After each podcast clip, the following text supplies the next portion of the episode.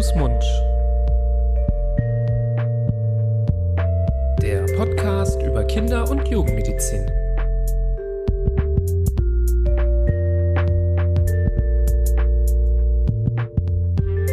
So ihr Lieben, hallo und herzlich willkommen zu einer neuen Folge von Hand, Mund, eurem Podcast über Kinder- und Jugendmedizin.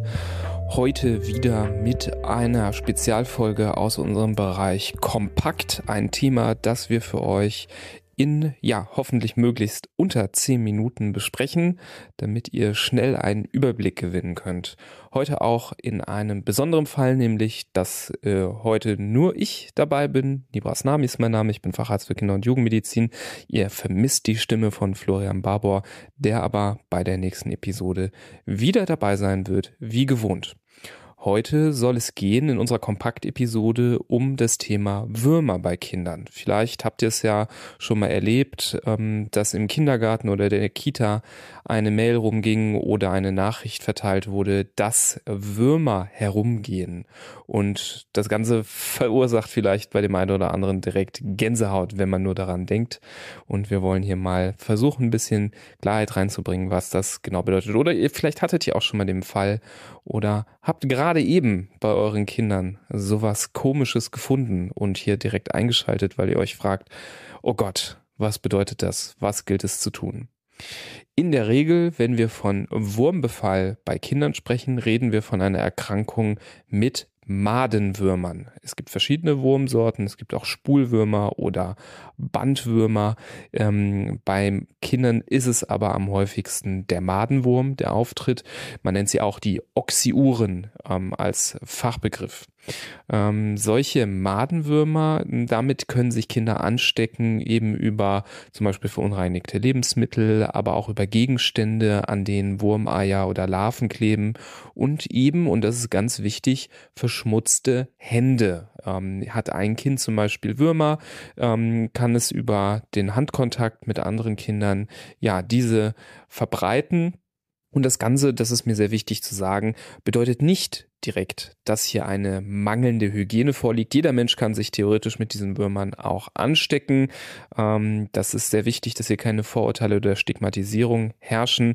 Genauso wie man sich mit Viren oder Bakterien über Kontakt äh, anstecken kann, kann das eben auch bei Würmern sein.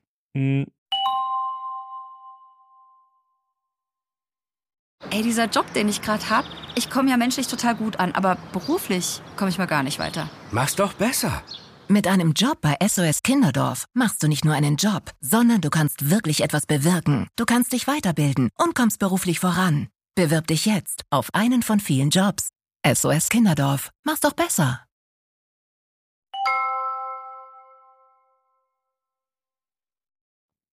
Wie gesagt, befinden sich eben an den Oberflächen Hand- oder Gegenstände eben Wurmeier oder Larven, die dann über die ähm, angesteckte Haut, über die Hände dann zum Mund geführt werden, dann in den Darm der angesteckten Person des dann in Zukunft äh, als Wirt zu bezeichnenden Menschen gelangen und ja eben sich dort weiterentwickeln vom ähm, ja, Wurmei zur Larve und von der Larve zum fertigen Wurm.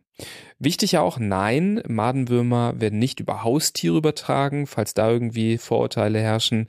Man hätte sich ja beim Hund oder bei der Katze angesteckt.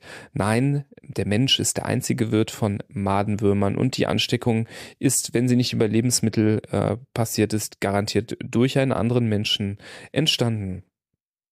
Wenn das jetzt ähm, irgendwie rumgeistert in der Kita und ihr euch fragt, oh Gott, hat mein Kind das jetzt? Ähm, wie finde ich das jetzt am besten raus? Dann ist natürlich klar, dass wir einmal kurz über die Symptome sprechen müssen.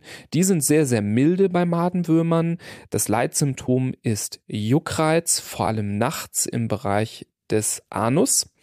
Ähm, ganz selten können andere unspezifische Symptome wie Bauchschmerzen oder Durchfall dazukommen. Die fehlen aber meistens. Es ist relativ symptomarm. Ähm, höchstens ist es, dass durch diesen ständigen Juckreiz Kinder schlecht schlafen und das Gefühl haben, dass ja irgendwie ähm, da unten was komisch ist und dann ähm, wecken sie sich selber die ganze Zeit auf durch das ständige Kratzen.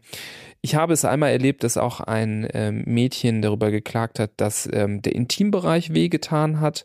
Ähm, das ist aber etwas, was auch nur selten auftritt. Ganz oft kann das auch völlig asymptomatisch sein und man bekommt es gar nicht unbedingt mit. Jetzt ist die Frage, warum juckt das da unten so viel? Und äh, Achtung, jetzt wird es kurz etwas eklig, beziehungsweise wenn es ihr schon eklig findet, nochmal ein bisschen ekliger. Warum juckt es da unten rum bei den Kindern dann so stark?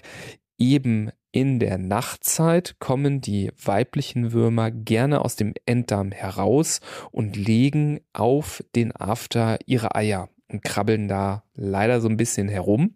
Und dieses Krabbeln, aber auch diese Klebeflüssigkeit, äh, die auf den Eiern drauf ist, die dazu führt, dass die dort wirklich festbappen, verursacht einen ordentlichen Juckreiz. Und das Ganze ist tückisch, denn dieser Juckreiz ist nicht aus Versehen, sondern er ist quasi evolutionär von den Würmern auch gewollt, weil er führt dazu, dass die Kinder an der Stelle kratzen. Das äh, sorgt dafür, dass die Eier ähm, an die Finger und unter die Fingernägel geraten und wenn dann die Finger wieder zum Gesicht und zum Mund geführt werden, gelangen die Eier wieder zurück in den Körper und können dann wieder ja sich weiterentwickeln. Es können wieder Larven schlüpfen. Es entstehen wieder neue Würmer. Das ist also ein Kreislauf und das Ganze nennt man eine Autoinfektion. Das heißt, ähm, man steckt sich selber andauernd immer wieder an der Wirt äh, sorgt dafür, dass die Erkrankung bestehen bleibt, indem er immer wieder die Eier wieder zurück in den Magen-Darm-Trakt führt. Jetzt ist die Frage, wie kann man sich jetzt vergewissern, ob das Problem wirklich vorliegt, wenn das Kind jetzt zum Beispiel Juckreiz zeigt. Man kann natürlich abends, nachts, ähm, wenn das Kind kratzt, ähm, den Intimbereich, den Anus mal inspizieren, anschauen. Ähm, da kann ich mich an viele Situationen in der Notaufnahme nachts im Nachtdienst erinnern, wo äh, so Kinder vorgestellt worden sind, wo allein der Blick gereicht hat, um ja wie soll man es äh, milder ausdrücken, einen Wurm äh, bei der frischen Tat zu ertappen, wie er da eben sich äh, herausbewegt hat aus dem Darm und einmal kurz Hallo gesagt hat. Ähm, natürlich kann man auch den Stuhl inspizieren, da sind häufig dann auch so weiße Fäden erkennbar. Ja, wenn das ähm, nicht so eindeutig ist, dann kann gegebenenfalls auch ein sogenanntes Abklatschpräparat helfen. Bei so einem Abklatschpräparat klebt man einfach einen Tesafilmstreifen auf den Anus, zieht ihn wieder ab und klebt das dann wiederum auf einen Objektträger und guckt sich das unter dem Mikroskop an. Und wenn eben dort Eier waren, dann sind sie kleben geblieben und können dann unter dem Mikroskop gesehen werden. So kann man also auch den Nachweis erbringen. Was gilt es also jetzt zu tun, wenn der Beweis da ist, dass das Kind ja Madenwürmer hat? Es wird nicht ohne Medikamente gehen, das kann man direkt vorweg sagen. Ähm, Medikamente sind notwendig, um eben die Würmer abzutöten, um sie loszuwerden. Es gibt verschiedene Präparate, es gibt Kautabletten, normale Tabletten oder Dragees, Säfte, ähm, die auch unterschiedlich oft eingenommen werden müssen, manche nur einmalig, manche drei Tage morgens und abends. Ähm, bei fast allen ist aber es notwendig, nach zwei bis vier Wochen die Therapie nochmal zu wiederholen. Es liegt einfach daran, dass nicht alle Wurmeier zum Beispiel durch die Tabletten erwischt werden können, so dass es notwendig ist, ähm, eben die ähm, Behandlung, damit sie wirklich effektiv ist, nochmal durchzuführen nach zwei bis vier Wochen. Mindestens genauso wichtig ist es zusätzlich zur medikamentösen Behandlung auch eine ganz besondere Hygiene einzuhalten. Die Hände müssen gründlich gewaschen werden, vor allem vor dem Essen. Kratzen sollte verhindert werden. Die Nägel sollten möglichst kurz gehalten werden. Kleidung und Bettwäsche muss gut und ordentlich gewaschen werden. Und gegebenenfalls ist es auch notwendig, andere Familienmitglieder oder vielleicht sogar sich selber mitzubehandeln, wenn da nicht ganz klar ist, ähm, wer möglicherweise mit betroffen sein könnte. So wird man die Dinge aber wieder relativ effektiv los und in der Regel heilt das alles folgenlos dann auch wieder ab. So viel zum Thema Madenwürmer. Wir haben ja hier ganz explizit jetzt die Madenwürmer besprochen. Es gibt natürlich auch andere Würmer wie Spulwürmer oder vor allem die langen Bandwürmer. Meistens geht das aber auch mit einem stärkeren Krankheitsgefühl beim Kind einher, sodass da ein bisschen die Herangehensweise anders ist und ähm, die Kinder häufiger wegen Beschwerden wirklich auch ähm, beim Arzt oder bei der Ärztin landen. Ähm, hier in diesem Kompakt sollte es explizit vor allem eben um die Madenwürmer gehen.